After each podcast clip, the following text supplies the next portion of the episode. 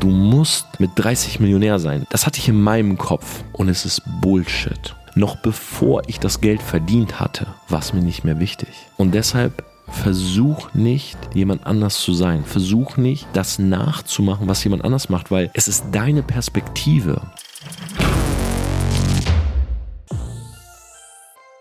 Living a Self-Made Life Outside the Box. Hi und herzlich willkommen zu dieser neuen Podcast-Folge.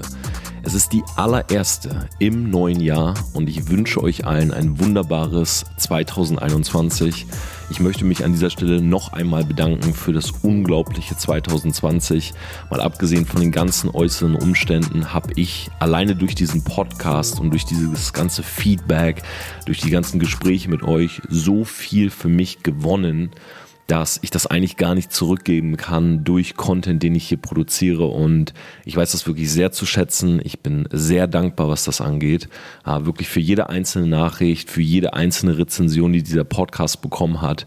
Und ja, ich bin wirklich stolz darauf sagen zu können, dass wir mittlerweile über 200.000 Menschen sind, die diesen Podcast abonniert haben, die wirklich äh, wöchentlich hier teilweise reinschalten, sich das Ganze anhören.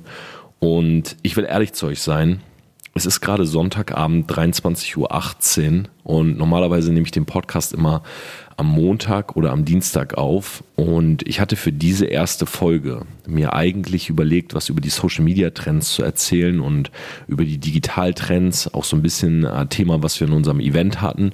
Vielleicht war auch der eine oder andere von euch nicht dabei. Aber irgendwie überkam es mich jetzt gerade und ich habe jetzt einfach mein äh, Mikrofon geholt aus dem Brainstorm-Zimmer. Ich habe mich hier an meinen Rechner gesetzt denn ich bin gerade so ein bisschen am Schwelgen, nicht direkt in Erinnerung, sondern ähm, ich klicke hier durch meine Evernote-Datei. Und ihr müsst wissen, als ich angefangen habe mit Persönlichkeitsentwicklung und angefangen habe, überhaupt so Content zu konsumieren und auch eigenen Content zu produzieren, da habe ich mir damals dieses ja, dieses Programm runtergeladen. So, ich wollte einfach irgendwie eine Notizdatei und ich liebe das auch. Ja, ich habe hier ich weiß nicht, ob man es hört, ich habe hier neben mir auch immer einen Blog liegen und so, wo ich drin rumschreibe und sowas. Aber ich liebe es einfach, mir Notizen zu machen. Und meine Evernote-Datei begleitet mich wirklich seit Day One. Ja, das ist jetzt auch keine Werbung oder so. Ich werde nicht bezahlt von denen. Ah, du kannst es auch mit jeder anderen, mit jeder anderen Notiz-App oder so austauschen. Aber in dieser Datei stecken wirklich, wirklich viele Erinnerungen. Und ich habe 178 verschiedene Notizen und es gibt zum Beispiel eine Notiz, die heißt Content 2019, Content 2020. Und ihr könnt euch nicht vorstellen, wenn ich hier runter scrolle, wie lang einfach diese Dateien teilweise sind. Ähm, ja, weil egal wo ich war, also wirklich, egal ob es eine Mastermind bei Tai Lopez war, ob es ein Coaching damals war von Grant Cardone, ähm, ob ich von Eric Worry gelernt habe, ob ich mit irgendwem zusammensaß ähm, und nach dem Gespräch mir Notizen gemacht habe. Ich habe alles hier aufgeschrieben. Und ich bin jetzt hier gerade einfach so am Durchscrollen. Ich habe hier mal so einen äh, Abend für mich. Der Matthias, der ist gerade ein bisschen am Kränkeln. Der ist zu Hause. Das heißt, wir haben jetzt heute äh, separat voneinander so ein bisschen Agenturstuff gemacht. Und ich bin an einem Punkt hängen geblieben und ich muss das jetzt einfach an dieser Stelle mit euch teilen. Und ich will in dieser Podcast-Folge nochmal über drei Sachen sprechen, ähm, die ich mir jetzt hier gehighlightet habe, die meiner Meinung nach so essentiell dafür sind, dass ich heute die Person geworden bin, die ich bin. Und jeder einzelne von euch, der diese Podcast-Folge hört, der irgendwie für 2021 sagt, ich will mich verändern, ähm, lausch vielleicht einfach meiner Geschichte. Ich habe mir keine Notizen gemacht, außer diese drei Stichwörter, die hier schon standen, die ich einfach jetzt fett markiert habe. Und ich will dir einfach ganz kurz von meiner Story erzählen und vielleicht kannst du dich damit identifizieren. Der erste Punkt, den ich mir hier notiert habe, ist, hör auf, jemanden nachzumachen und jemanden zu kopieren. Und als ich das gerade gelesen habe, musste ich ganz, ganz stark an meine Studentenzeit denken. Denn Viele von euch kennen meine Geschichte. Ähm, ich bin durch die Schulzeit gegangen. Ich habe wegen meinen Eltern Abitur gemacht, weil meine Mutter das unbedingt wollte. Äh, ich habe angefangen zu studieren, weil ich wirklich keine Ahnung hatte, was ich sonst hätte machen können. Und ich so als kleiner Pöks, ich war halt, ich habe mit 19, glaube ich, erst Abitur gemacht. Äh, ich habe noch 13 Jahre Abi gehabt. Ich bin ein Jahr sitzen geblieben. Ähm, ich stand dann da und ich wirklich, ich wusste nicht, was ich tun soll. Und ihr müsst euch überlegen, ich bin nach der Schule Also ich habe mein Abitur geschrieben und ich bin nicht mal zum Abiball. Äh, ich bin damals mit einem Kollegen, der ein Jahr vorher schon Abitur gemacht hat, also mit dem ich ursprünglich mal in einer Klasse war, bin ich nach London hinterhergereist. Und er hat da bei Tate Modern gearbeitet. Und ich wollte einfach nur weg. Also die Schulzeit war für mich so ein Horror, dass ich mir danach einfach nur gedacht habe, okay, jetzt ey, die letzte Klausur und die letzte mündliche Prüfung und einfach nur weg. Und es war auch der allererste Trip, den ich je gemacht habe. Und vorher war ich nur mit meinen Eltern in Spanien oder so, aber ich alleine zum Airport, alleine in die Maschine und los, das war das allererste Mal. Ich habe kaum was dabei gehabt. So, ich habe meinen Koffer einfach ganz spärlich gepackt. Ich habe keine Ahnung gehabt, was man überhaupt packt, äh, wenn man jetzt so selber freist und so. Ich musste mir das meiste vor Ort kaufen. Und ich bin damals echt ein halbes Jahr, sogar über ein halbes Jahr in London geblieben. Ja, das glaube ich ist etwas, was die wenigsten wissen. Ich habe mir in Soho eine Wohnung genommen, äh, direkt gegenüber von einem Starbucks. Und ich habe meinen Eltern erzählt, dass ich äh, wegen einer Sprachreise dorthin gehe und besser Englisch lernen und so weiter. Aber de facto habe ich kaum Englisch geredet, außer mit der Dame, die bei Starbucks gearbeitet hat, äh, mit der ich auch was hatte. Und ansonsten habe ich einfach mein Leben gelebt. So, ich war halt in London, ich war jetzt alleine unterwegs so, Tim hat da halt gearbeitet und ich habe ihn natürlich besucht, aber ansonsten war ich in meiner Bude, ich bin durch die Gegend gelaufen und ich habe so diese, ja, diese, das erste Mal so eigene Erfahrungen gemacht überhaupt. Ähm, und es war super spannend für mich. So, und jetzt müsst ihr euch vorstellen, ich komme also wieder von diesem London-Trip und bin jetzt wieder zu Hause. Meine Mutter pressured mich und sagt, ey Torben, du musst jetzt wirklich mal äh, zur Uni gehen, du musst dich einschreiben, äh, was hast du gemacht? Und ich stehe dann da und ich kann mich halt nicht einschreiben. Ja, weil mein NC ist zu schlecht für BWL. Das war das Fach, was ich ursprünglich studieren wollte. Weil meine Kollegen halt, mit denen ich halt so gezockt habe, die haben halt zu mir gesagt, studier BWL, das ist genau dein Fach. So, das studieren alle, die eigentlich gar nicht studieren wollen. Und ich stehe da und die Frau sagt, jo, das, äh, du, dein Abitur ist zu schlecht. Und dann habe ich mich ja immatrikuliert einfach für Philosophie und Sozialwissenschaften. Also es waren meine ersten beiden Fächer und habe mich dann später äh, in ein höheres Fachsemester Germanistik und Kunst immatrikuliert. So, und ich war halt an dieser Uni und ich hab, war durch London das so gewohnt, jetzt irgendwie so alleine zu sein und ey, nicht, dass ich eine schlechte Kindheit hatte. Ja, also überhaupt nicht. Ich bin Einzelkind, meine Eltern sind sehr, sehr locker.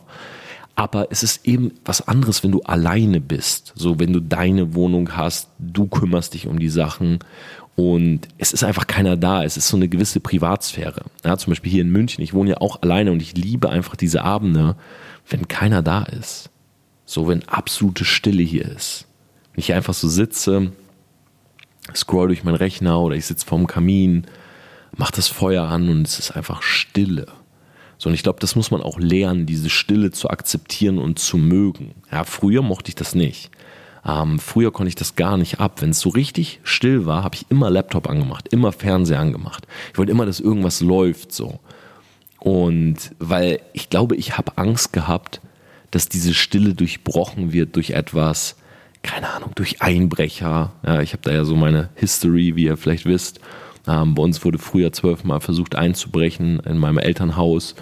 Ähm, ich weiß nicht, ich habe immer das Gefühl gehabt, ich höre gleich was, was ich nicht hören will. Deshalb mochte ich die Stille nicht. Deshalb habe ich immer was angemacht, was so läuft und diese, ja, dieses mögliche Geräusch vielleicht übertönt oder so.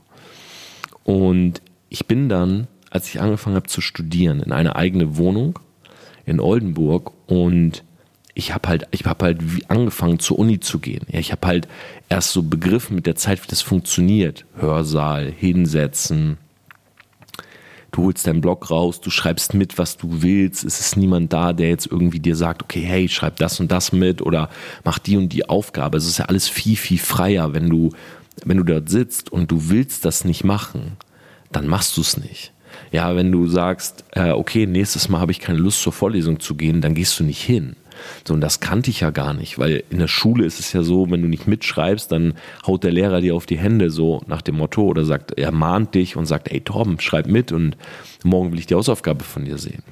Und diese neue Freiheit, die war überhaupt nicht gut für mich weil ich hatte wirklich so einen Overload davon. Ich war erst in London, habe quasi ein halbes Jahr, wenn du es so nimmst, mein Leben gechillt, bin zurückgekommen, bin an die Uni und jetzt heißt es auf einmal so, hey, du, du musst gar nicht, wenn du nicht willst.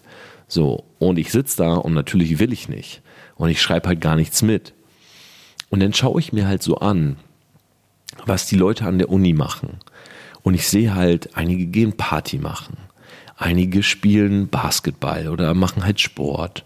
Äh, einige gehen joggen, treffen sich in der Mensa und äh, klönen den ganzen Nachmittag und trinken einen Kaffee.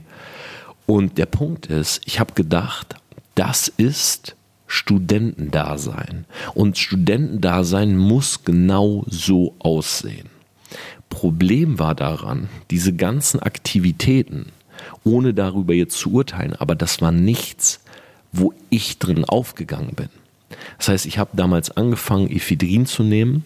In meinem Buch ist das auch ein ziemlich großes Kapitel. Ah, das ist jetzt nicht direkt eine Droge oder so, aber es ist so eine Art Aufputschmittel. Und ich habe das für ja, ein Jahr, anderthalb Jahre genommen. Ich habe das damals benutzt, um abzunehmen.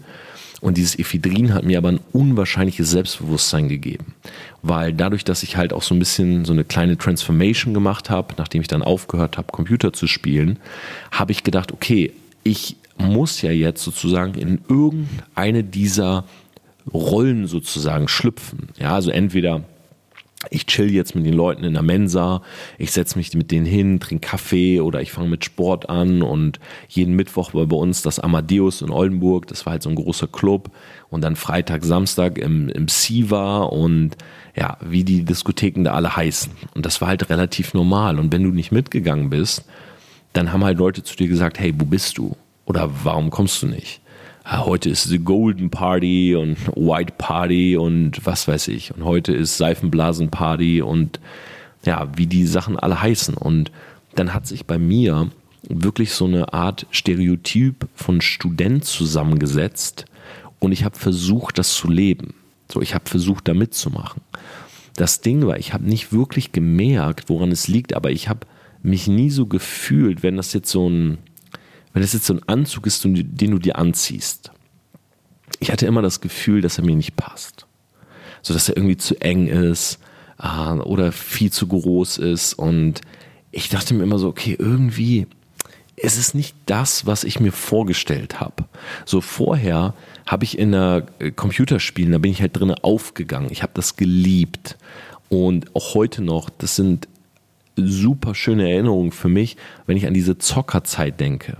Weil irgendwie war diese virtuelle Welt war so eine Flucht und da war alles in Ordnung.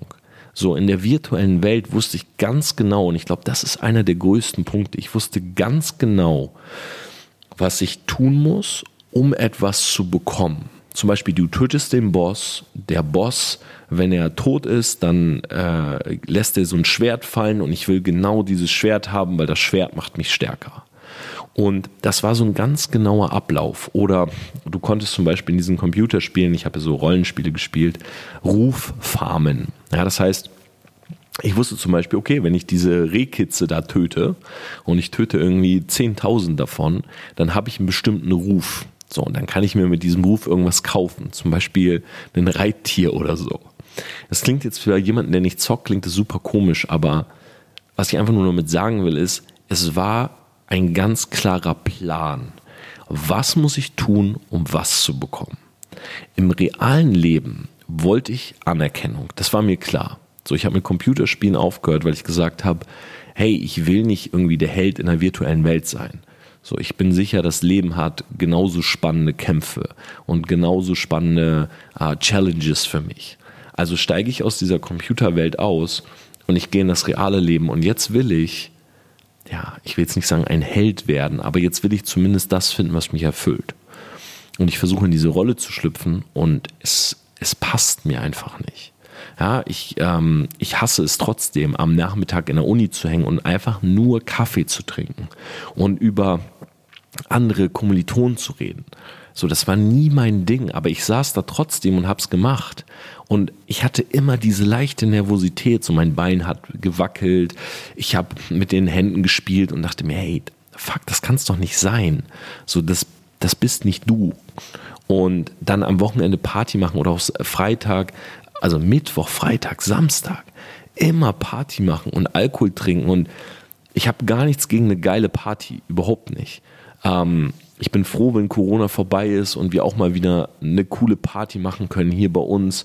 Äh, so ein Sit-in, Leute einladen. Wir hatten die geilsten Halloween-Partys, kann ich gar nicht drüber erzählen hier im Podcast, aber äh, ich mag das schon, aber halt nicht dreimal die Woche. So, das ist viel zu viel, weil ich weiß nicht, wie es bei euch ist, aber wenn ich jetzt Alkohol trinke, dann ich brauche ein, zwei Tage, um wieder richtig klar zu kommen. So, ich bin irgendwie, ich habe das Gefühl, vielleicht hat es auch mit meinem Alter zu tun, aber ich detoxe nicht mehr so schnell diesen Alkohol. Ähm, und ich bin halt früher mittwochs feiern gegangen und es war in Ordnung, weil es war so Studentennacht und ich sag mal so, wenn du jetzt jemanden kennenlernen wolltest, war es auch so die beste Nacht wahrscheinlich. Aber klar, dann hat sich so eine Clique etabliert und dann hieß es, hey, Freitag, Samstag geht's auch wieder los. Und auf einmal, wenn du das dreimal die Woche machst und du brauchst jeweils einen Tag zum Detoxen, äh, dann ist das auf einmal ein Fulltime-Job, Party zu machen. So, und das war nicht meins. Und so habe ich dann gemerkt, also, und das hat so lange bei mir gedauert, dass wenn man versucht, irgendwas zu kopieren, und ich habe definitiv im Studium Leute kopiert, dann wird ein das nie erfüllen. Ich benutze ja gerne diesen Satz, ähm, such dir, also such dir ein Vorbild, such dir einen Mentor, das ist völlig in Ordnung, aber versuch nie in die Fußstapfen einer anderen Person zu treten, sondern maximal daneben. Weißt du, es ist in Ordnung, einem Weg zu folgen, ja, den jemand anders gegangen ist und der hat seine äh, Fußstapfen sozusagen da reingesetzt, aber versuch nie deinen Fuß genau in seinen zu setzen, sondern versuch immer nebendran deinen eigenen Weg zu gehen, weil nur das wird dich wirklich erfüllen, weil jeder Mensch ist unterschiedlich. Ja, jeder Mensch, neulich es mir eine, ähm, hat eine Dame so eine Story gemacht von meinem Podcast und sie hat gesagt, jeder Mensch, und sie hat mich zitiert, schaut durch eine andere Iris. Ja, das heißt, wir sehen mit unseren Augen, jeder sieht was anderes. Jeder hat eine leicht andere Perspektive auf die Dinge. Und das müssen wir uns klar machen. Das heißt, wir können nicht, egal wie, wie sehr wir jemanden ähm, als Vorbild haben oder diese Person als Leitfigur sehen, wir haben eine leicht andere Perspektive. Und deshalb können wir nicht kopieren. Wir können uns Anregungen holen, sicherlich. Ja, wir können einen ähnlichen Weg gehen, aber kopieren macht keinen Sinn. Auch Leute beispielsweise, die unsere Sachen kopieren, ah, von TPA Media, unsere Grafiken und so weiter. Das Ding ist, niemand, das wäre ich auch schon krank, niemand wird mit diesen Sachen glücklich. Weil niemand ist das selber. Ihr müsst zum Beispiel wissen, die Grafiken, die ich auf Social Media benutze, ne, nehmen wir mal diese gescratchten Sachen und die Paintings äh, und dieses Rot, Schwarz und so weiter. Ich habe das selber gezeichnet. Ich habe selber mit einem Bleistift das gezeichnet. Und ich würde sagen, mehr als die Hälfte meiner Tattoos sind aus meiner Feder. Und deshalb ist auch nicht jede Linie gerade und äh, jede Linie perfekt, weil sie ist von mir. Und das finde ich halt so wichtig zu verstehen, dass du kannst nicht etwas kopieren und du hast und du hast den gleichen Effekt. Du kannst nicht etwas kopieren und, das gleich, und, und dabei das gleiche Resultat erwarten. Weil egal in welchen Anzug du schlüpfst, in welche Rolle, egal was du adaptierst, du selber hast bestimmte Talente, du hast bestimmte Bewegungen, Ansichten, Perspektiven, ähm, du hast bestimmte Mankos, du hast bestimmte Benefits. Du kannst Sachen entweder besser oder schlechter oder langsamer oder schneller und so weiter. Und dadurch musst du immer, egal was du machen willst, dich selber auf die Sache einstellen. So, was da mitspielt, ist zum Beispiel, jeder hat sein eigenes Tempo. Wenn jemand mit 21 super erfolgreich ist im Online-Business, dann kannst du dir das nicht anschauen als 25-Jähriger und sagen, wow, ich bin Verlierer. Weil das keinen Sinn macht. Schau mal, du hast mit, äh, wenn du jetzt 25 bist und schaust einen 21-Jährigen an, du kennst, vielleicht kennst du seinen Weg, aber ich wette, ist er mit 21 so erfolgreich, dann macht er vielleicht seit er 15 ist schon nichts anderes als in diesem Gebiet seine Zeit investieren. Und du hattest mit 16, mit 17, keine Ahnung, vielleicht bist du jeden Abend auf einer Party gewesen. Vielleicht hast du ganz viele Mädels flachgelegt. Vielleicht hattest du eine super glückliche Beziehung. Vielleicht hattest du einen heftigen Freundeskreis mit Buddies und ihr habt euch jeden Tag getroffen. Du hast andere Benefits gehabt. Und ich glaube nicht, dass jemand darüber urteilen sollte, ob das besser oder schlechter ist. Und nicht mal du solltest das. Weil die Vergangenheit kannst du nicht ändern. Ich könnte jetzt sagen, wow, mittlerweile auch durch meinen Content, den ich mache, so viele Leute, so viele junge Leute sind so erfolgreich und ich habe erst mit 27 angefangen, aber auf der anderen Seite denke ich mir dann immer so, naja, ich habe ein komplettes Studium gemacht. Ähm, ich habe im Studium Leute kennengelernt, ich habe Erfahrungen gemacht. Äh, ich hatte eine wilde Zeit, so ich, keine Ahnung, ich habe mehrere Jahre meines Lebens nur Computer gespielt. Und ist das jetzt besser oder schlechter, kommt ja wieder auf die Perspektive an. Ich glaube, egal was du machst oder was du gemacht hast, ähm, es hat alles Vor- und Nachteile. Also das klingt manchmal wie so eine Phrase, aber weißt du, es kann ja sein, dass der 21-Jährige, stell dir vor, seit er 13 ist, macht er nichts anderes, als sich um Business zu kümmern. Okay? Er ist online unterwegs, Online-Business, er lernt, er macht, er tut, er verdient. Und du siehst das, du bist 25 oder vielleicht bist du sogar 30 und du siehst das und denkst, fuck, der 21-Jährige ist viel weiter als ich. In Klammern, von mir jetzt hinzugefügt, im Online-Business. Jetzt kann es aber sein, Du fuchst dich auf einmal rein, du sagst, ich will das auch und fängst an und so weiter. Der 21-Jährige merkt Ende des Jahres, kurz vor seinem 22-jährigen Geburtstag, shit, ich habe noch nie eine Freundin gehabt. Ich habe gar keine sexuellen Erfahrungen. Ich habe richtig Lust, mein Leben zu leben. Ich habe Kohle verdient, ich will Party machen, ich will eine Frau kennenlernen, vielleicht auch eine zweite und eine dritte. So, der 21-Jährige, fast 22-Jährige fängt an, Party zu machen, vielleicht mal Drogen zu nehmen, hat die erste Beziehung und du fängst an mit 30. Du fängst an, dich reinzulernen, du hast das alles hinter dir. Und er macht jetzt die Erfahrung. Und jetzt stell dir vor, ich wünsche es niemandem, aber mit 23 rutscht der Junge komplett ab. Drogen, falsche Bahn, schiefe Bahn, falsche Freunde, falscher Umkreis. Drogentod. Du bist 32. Fängst an, dein Online-Business aufzubauen. Hast vielleicht die ersten 500 Euro. Ist nicht viel für dich. Aber du hast die ersten 500 Euro. Und wenn du so weitermachst, hast du in einem Jahr 1000 und irgendwann 2000. Der Junge ist tot. Weißt du, ich meine, das ist natürlich ein fiktives Beispiel. Aber, und es soll einfach nur dramatisiert zeigen, dass jeder hat seine eigene Zeit. Du kannst nicht sagen, du musst mit 30 Millionär sein. Weißt du, das ist, das hatte ich in meinem Kopf. Und es ist Bullshit. Noch bevor ich das Geld verdient hatte, war es mir nicht mehr wichtig. Und deshalb versuch nicht, jemand anders zu sein. Versuch nicht, das nachzumachen, was jemand anders macht, weil es ist deine Perspektive. Oder, um das Beispiel nicht so krass zu machen, stell dir vor, der Junge hat noch nie in seinem Leben Computer gespielt. Ist immer nur Business und Arbeiten und Online-Business und so weiter. So, und jetzt auf einmal mit 22 wird er computerabhängig. Und es kommt irgendein Spiel, was ihn fixt und er sagt, wow, ich, ich verliere mich gerade. Und dann ist er für 10 Jahre weg und wacht mit 31 wieder auf und sagt, fuck, ich habe 10 Jahre verschwendet. Weißt du, wie ich meine? Du weißt es nicht. Es kann auch sein, dass der Junge durchzieht. Dass der 25, 30, 35 und vielleicht ist er mit 40 Milliardär.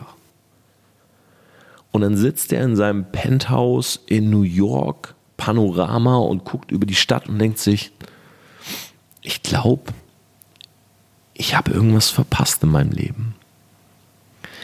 Du weißt es einfach nicht. Und deshalb musst du immer schauen, was du willst. Das nur, was du willst, zählt. Und es ist völlig egal, was das ist. Weil es ist dein Leben und ich bin da auch sehr, ich bin da auf der einen Seite sehr rational, aber ich bin da auch sehr, wie sagt man das? Sehr radikal. Weil wenn jetzt jemand sagt, ich will fünf Tage die Woche Party machen und ich will mich schlecht ernähren und es ist mein Leben und ich will das, ganz ehrlich, dann soll er es machen. Weil es gibt nichts Schlimmeres, als irgendwann im Sterbebett zu liegen und sich zu denken, ich hätte gern was anderes gemacht. Aber ich habe immer nur die Erwartung anderer erfüllen wollen. Die zweite Sache, die ich mir hier aufgeschrieben habe, und ich weiß, dass ich das schon mal in diesem Podcast geteilt habe, aber es ist wirklich, nichts hat mein Leben mehr verändert als dieser Satz.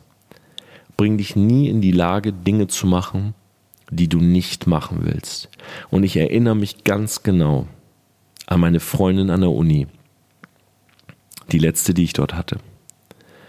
Und ich war mit ihr zusammen. Es war eine sehr wilde Beziehung. Wir haben uns in einer, im Club kennengelernt. Sie hat mit mir Kunst studiert. Ähm, sie hat, glaube ich, damals sogar noch einen Freund gehabt, als wir uns kennengelernt haben. Also das war schon eine sehr brisante äh, Erfahrung auf jeden Fall. Und das war super für zwei Monate.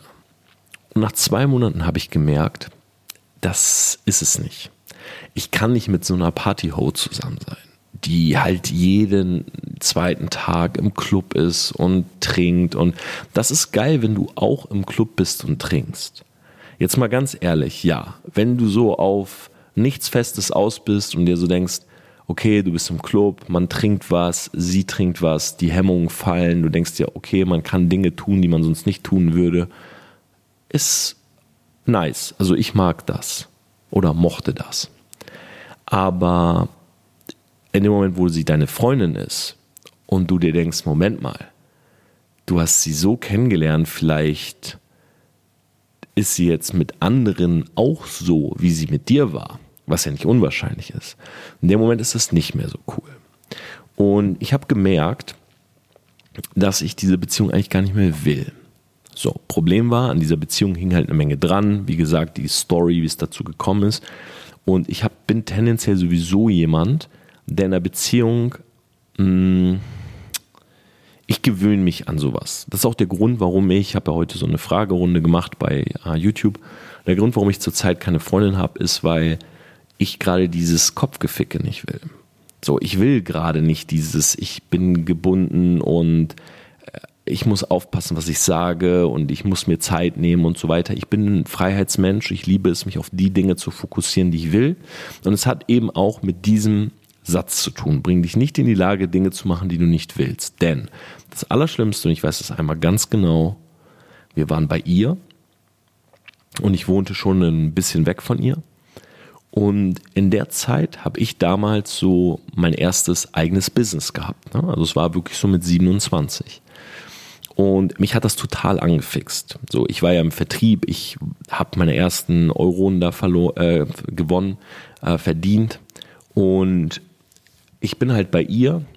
Wir essen zusammen, äh, wir haben Sex, äh, wir sind bei ihr im Bett und sie macht den Laptop auf, fängt an eine Serie zu gucken oder eine Serie anzumachen. Holt irgendwie Süßigkeiten und ich glaube, die Situation kennt jeder. Okay, du liegst mit deinem Partner im Bett, ihr guckt einen Film, ihr esst Süßigkeiten oder schlabbert Ben Jerry's oder so. Und ich denke nur in diesem Moment, ich will nach Hause. Und ich hatte keine Ahnung, wie ich das machen soll. Weil wir lagen quasi nackt in diesem Bett haben Süßigkeiten gegessen und den Film geguckt oder die Serie. Und wie sagst du in diesem Moment um 23 Uhr, yo, Schatz, ich fahre nach Hause. Kannst du nicht. Und ich lag richtig lange wach. Und sie hat irgendwann geschlafen. Und ich habe wirklich nachts darüber nachgedacht, nach Hause zu fahren, um mich an den Rechner zu setzen. Und ich habe es natürlich nicht gemacht. Ich habe kaum gepennt ich bin morgens aufgestanden, super früh. Ich habe einen Kaffee bei ihr getrunken habe auf mein Handy geguckt und ihr gesagt, hey, uh, Baby, ähm, ich muss jetzt nach Hause. Ähm, wir haben jetzt gleich ein Meeting. Und ich bin mit dem Bus nach Hause gefahren. Ich stehe an der Bushaltestelle und ich denke mir so, fuck, das will ich nie wieder. Weil in dem Moment wollte ich lieber zu Hause sein als dort. Und das hat sich gezogen bei mir. Und ich erinnerte mich an so viele Situationen, wo ich mir so dachte, ich will das jetzt nicht. Ich wollte damals nicht mit Oma und Opa aus Bonn, mit denen ich keinen guten Kontakt hatte, ewig in einem Restaurant sitzen und essen. Wollte ich nicht. Ich wollte nicht mehr mit auf irgendwelche Urlaube mit meinen Eltern, als ich alt genug war, weil es langweilig ist. Als 15-Jähriger oder so. Wollte ich nicht. Ich wollte damals nicht mit auf Klassenfahrt, weil ich hätte lieber in dieser Nacht weiter Computer gespielt. Und irgendwann, das war wirklich die, die größte Veränderung in meinem Leben. Klar, ich hatte irgendwann, sag ich mal, genug Geld, um mir das leisten zu können. Ich hatte genug Zeit, um mir das leisten zu können. Und Gott sei Dank habe ich so viel gelernt in verschiedenen Bereichen, dass ich sagen würde, ich hatte auch die Fähigkeiten, um mir das leisten zu können. Aber ich habe mir irgendwann gesagt, ich werde nie wieder etwas machen, was ich nicht machen will. Und ich sage dir, das bringt mich immer wieder in Situationen, wo mich Leute anschauen und sie können nicht glauben, was ich gerade gesagt habe. Wenn ich zum Beispiel auf irgendeiner Feier bin, äh, hier, äh, pre-Corona, und auf der Feier ist alles super. Es ist 20 Uhr, wir kommen dahin, wir essen Buffet. Ich rede mit den ersten Leuten und Viertel nach Viertel vor neun denke ich mir, ich will gehen. Dann gehe ich. Und wenn hier Besuch ist, egal ob männlich oder weiblich, und ich irgendwann mir so denke, ich habe gerade keine Lust mehr auf den Besuch, dann bin ich mittlerweile jemand, der sagt, du, ähm, sei mir nicht böse, aber ich will schlafen gehen, ich würde den Uber rufen. Ich bin gnadenlos ehrlich geworden, was sowas angeht. Und glaub mir, mein Leben ist einfach um einiges, um einiges besser geworden, seit ich das einfach nicht mehr mache. Wenn mich jemand fragt ähm, über Social Media, jemand, der zum Beispiel bei TPA Media eine Branding-Leistung kaufen will und sagt, ja, ich würde mir schon gerne eine Branding-Leistung von euch kaufen, aber ich will dich vorher treffen. Dann gucke ich mir die Person an. Und wenn ich Lust habe, die zu treffen, dann treffe ich die. Ich weiß zum Beispiel noch, als ich mit Jörg und seiner Frau essen gegangen bin hier in München, das war super, weil ich fand die beiden spannend. Ich wollte die treffen. Aber ich erinnere mich an zehn Fälle, wo ich gesagt habe, nein, ich treffe niemanden. Nicht mal, wenn du Kunde wirst. Wir zoomen dann, aber ich treffe nicht. Weil ich es nicht wollte. Und das hat nichts mit Narzissm, also mit Narzissmus oder Egoismus zu tun, sondern das hat damit was zu tun, dass meine Zeit mir kostbar ist. Und ich will mich nicht in diese Lage bringen, weil am Ende ist es für beide Parteien schlecht. Wenn du mit jemandem Zeit verbringst, mit dem du keine Zeit verbringen möchtest, dann wirst du ihm nicht deine auf, volle Aufmerksamkeit, deine volle Liebe, deine An Zuneigung, Anerkennung und oder was auch immer diese Person sich erhofft geben, sondern du wirst einfach nur hoffen, dass es schnell vorbei ist. Also warum es nicht sofort beenden und beiden sozusagen diese komische Situation ersparen? Der letzte Punkt. Realisiere, und das ist jetzt echt einer, der ist. Realisiere, dass du dich gut fühlen musst, verwundbar zu sein, weil ohne Maske bist du es auch. Und das ist etwas, wo ich wahrscheinlich rückblickend am meisten Schwierigkeiten mit hatte. Und zwar zuzugeben, was man nicht gut kann und es ja, anderen Leuten zu erzählen, mit anderen Leuten darüber zu sprechen. Da ist auch sowas drin wie sich Fehler eingestehen. Ich kenne Leute, die können partout sich keine Fehler eingestehen. Egal wie sehr oder wie offensichtlich es ist, dass diese Person einen Fehler gemacht hat, die versuchen immer zu reframe, irgendwie wie so ein Aal, so drumherum zu winden. Und die können nicht sagen, hey, sorry, ja, my bad, sorry, es war mein Fehler, Entschuldigung. Können die nicht sagen. Und wenn man Dinge nicht besonders gut kann, zum Beispiel, ich kann anscheinend nicht gut Auto fahren. Ich habe zweimal meinen Führerschein verloren. Ich hatte am Anfang ein richtiges Problem damit. So, als ich meinen Führerschein verloren habe, ich habe es keinen erzählt. Und ich bin dann kein Auto gefahren und dann habe ich, ich habe den Leuten das nicht gesagt, dass ich äh, keinen Führerschein habe. Ich habe immer irgendwas gefunden. Ah, nee, heute wollte ich nicht mit dem Auto und ah, nee, mh, hm, keine Winterreifen drauf und bis ich irgendwann gedacht habe, fuck it, ich kann so viele Sachen gut. Ja, Autofahren vielleicht nicht. Und ich wahrscheinlich kann ich auch nicht gut singen und weißt du, ich meine, also es ist doch völlig egal, was du nicht kannst.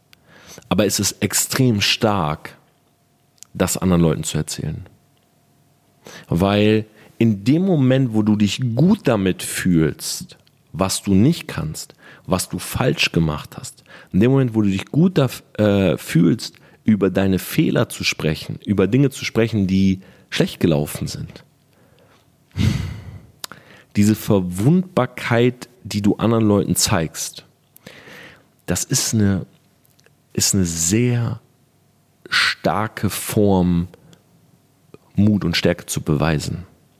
Weil natürlich könntest du immer so tun, als wärst du in allen Dingen gut. Und natürlich ist es leichter, darüber nicht zu sprechen, aber überleg mal. Wenn du zu jemandem hingehst und sagst, weißt du was, da habe ich richtig reingeschissen, dann machst du dich ja verwundbar, weil die Person weiß, okay, das scheint deine Schwachstelle zu sein. Aber ist nicht genau das ein Zeichen von Stärke, wenn Achilles ja, seine Sehne hinhält und sagt, guck mal hier, wenn du da reinstichst, wenn du irgendwie dein Shirt zur Seite machst und sagst, hier diese Stelle an der Schulter, ja, das ist meine schwächste Stelle. Wenn du das zu deinem Gegner sagen würdest, zu deinem Feind sagen würdest, ist das nicht eine Form von Stärke? Weil obwohl du ihm sagst, wie verwundbar du bist und wo du verwundbar bist, stehst du da voller Mut. Und wenn man das, glaube ich, verinnerlicht für sich und merkt, ja, das ist kein Problem, über Fehler zu sprechen. Ähm, es ist kein Problem, diese Maske, dieses Social Media, ich kann alles super gut mal abzulegen. Ich liebe diese Stories, wo, wo ich in der Story abends sage, yo Leute, hab reingeschissen. Der, ich wollte voll viel erledigen, aber ich war einfach mega müde heute. Oder wir wollten das und das machen, aber wir haben nur ein Drittel geschafft. Ich mag das, weil es ist real. Es ist einfach real zu sagen, das konnte ich nicht. Und glaub mir, und jetzt kommt noch eine Spirale, die will ich unbedingt noch mit dir gehen. Verwundbarkeit und Fehler sich nicht einzugestehen auf der anderen Seite. Und ich würde behaupten, dass bei 70, 80 Prozent der Leute das, was ich jetzt sage, zutrifft. Wenn du dir Fehler nicht eingestehst, ja, also das kann ich nicht und das habe ich falsch gemacht, dann wirst du dir irgendwann selber einreden, dass du es könntest. Und dieses dir selber einreden, dass du es könntest, das wird eine Illusion. Und je öfter du dir diese Illusion erzählst oder andersrum, je öfter du die Illusion dir nicht nimmst, indem du die Wahrheit sagst, desto mehr glaubst du selbst dran. Und das wird zu Überheblichkeit. Und Überheblichkeit wurde schon des Öfteren mit dem Tod bestraft. Oder mit dem Untergang. Oder mit der Insolvenz. Mit irgendwas, Brachialen. Weil Leute denken, sie könnten, aber sie können es nicht. Statt zu sagen, hier ist mein Defizit, einen Schritt zurück, rational ranzugehen und zu sagen, okay, darf das ein Defizit bleiben oder muss ich das erlernen? Wenn ich es erlernen muss, okay, es gibt für alles einen Plan. Selbst wenn du mit 65 sagst, du willst Italienisch lernen, Es gibt einen Plan. Und wenn du dann für dich aber entscheidest, auf der anderen Seite, nein, das kann ein Defizit bleiben, es ist nicht schlimm, dann leb doch damit. Aber leb doch damit erhobenen Hauptes. Warum den Kopf neigen wegen Fehlern, wenn es doch viel stärker ist, den Kopf oben zu haben und über genau diese zu sprechen? Das sind die drei Dinge, die ich mir hier notiert habe. Hör auf, jemanden nachzumachen oder jemanden zu kopieren. Bring dich nicht in die Lage, Dinge zu machen, die du nicht machen willst. Und realisiere, dass du dich gut fühlen musst, verwundbar zu sein. Ich weiß, ich wollte eine Folge über was ganz anderes machen. Aber irgendwie hat mich das jetzt gerade gecatcht und ich habe mir gedacht, ich hau es an dieser Stelle einfach raus. Und ich bin sehr gespannt, was ihr dazu sagt. Ihr könnt mir gerne sagen, ob ihr öfters diese Learnings von mir haben wollt. Und natürlich auch Storytelling. Für die, die jetzt gehofft haben, dass heute eine Social Media Folge kommt, kein Problem, Leute. In dem Moment, wo ihr diese Folge hört, die kommt erst am Mittwoch raus, ist bereits seit wenigen Stunden auf meinem YouTube-Kanal Torbenplatzer Raw, also Torbenplatzer und dann RAW, genau das Video online gekommen über die Social Media und Digital Trends von 2021, was ich eigentlich auch als Podcast-Folge machen wollte. Das heißt, Ihr habt jetzt diese Story gehört und diese drei Punkte und ich hoffe, dass die euch weiterbringen, weil sie haben mich wirklich fundamental verändert. Plus, ihr könnt auf den YouTube-Kanal gehen, wenn ihr Lust habt und könnt euch das Video auch noch angucken. In diesem Sinne, Selfmates, ich wünsche euch, wir haben Bergfest der Woche, ne? Ich wünsche euch eine wunderbare Woche. Bei mir, wie gesagt, ist äh, Sonntagnacht. Ja, morgen früh in wenigen äh, Stunden geht die neue Woche los. Ich wünsche euch eine wunderbare Woche. Äh, ich freue mich auf nächste Woche. Ihr könnt mir immer Feedback zum Podcast schreiben. Und ich wünsche euch, dass ihr das Self-Made Life führen könnt, was ihr euch vorgestellt habt. Ja, das ist so ein bisschen meine Mission. Ich will Leuten dabei helfen, genau das zu leben. Ähm, ich habe mit 27 angefangen, aber wie ich schon gerade meinte, glaub mir, jeder hat seine eigene Zeit, jeder hat seine eigene Zahl und jeder hat einfach sein eigenes Leben. Und das ist ganz, ganz wichtig, glaube ich, zu verstehen. In diesem Sinne, macht's gut. Bis nächste Woche.